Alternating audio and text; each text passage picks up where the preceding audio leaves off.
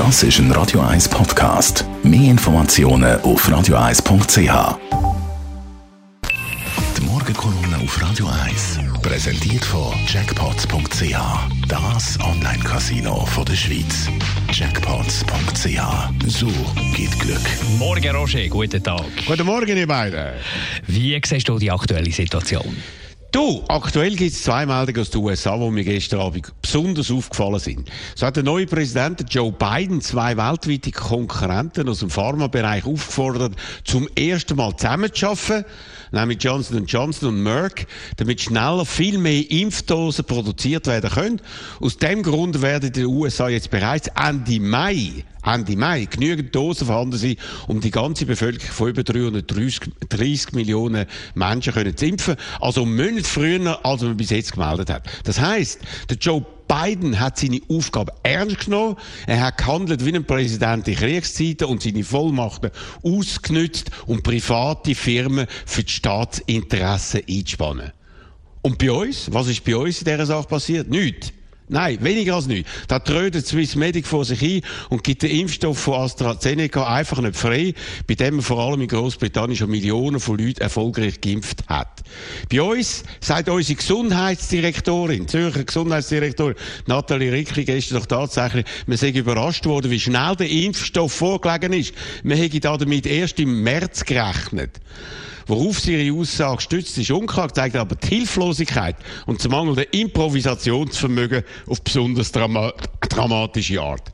Und bei uns, wo die Pharmaindustrie in vielen Bereichen weltweit an der Spitze steht, hat die Regierung nicht wie die USA dafür gesorgt, dass sie aktiv und notfallmäßig in die Produktion von Impfstoff eingebunden wird. Weil bei uns an der Spitze von der Regierung eben vor allem Beamte sitzen, die ihre Tätigkeit auch in einer Pandemie weiter als Business as usual abspulen und damit, damit das absolut Notwendige von einer Ausnahmesituation nicht im Auge haben wie in den USA. Kritik von der SVP, unser Bundesrat handelt wie ein Diktator und müsse zurückgebunden werden, geht darum in die völlig, völlig falsche Richtung. Kritik müsste umgekehrt lauten. Der Bundesrat hat viel zu wenig gemacht, nicht zu viel.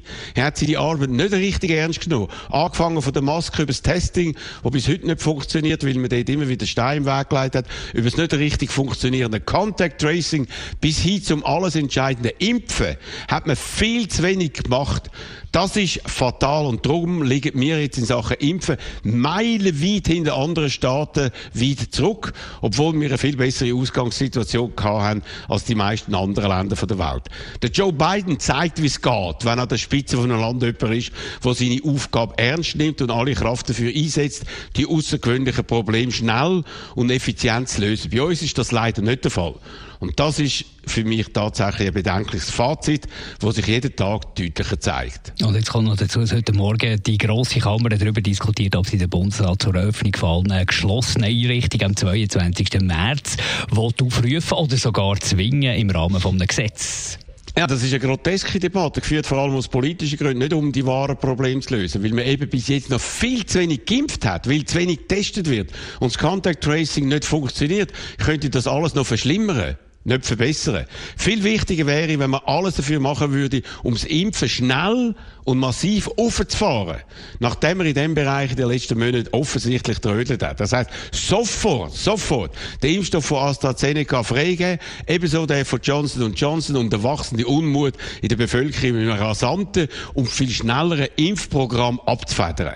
Da danach sieht es aber nicht aus. Nach so vielen Fehlinformationen über Termin der Impfungen ist eben auch die Glaubwürdigkeit von unseren Beamten völlig weg.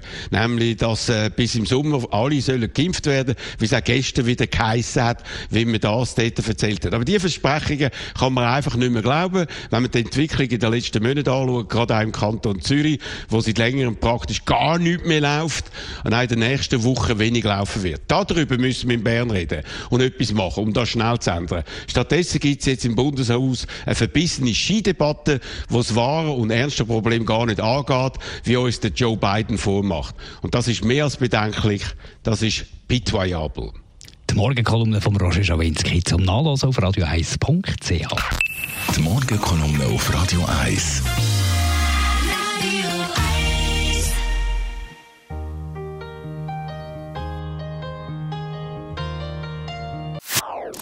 Das ist ein Radio 1 Podcast. Mehr Informationen auf radio1.ch.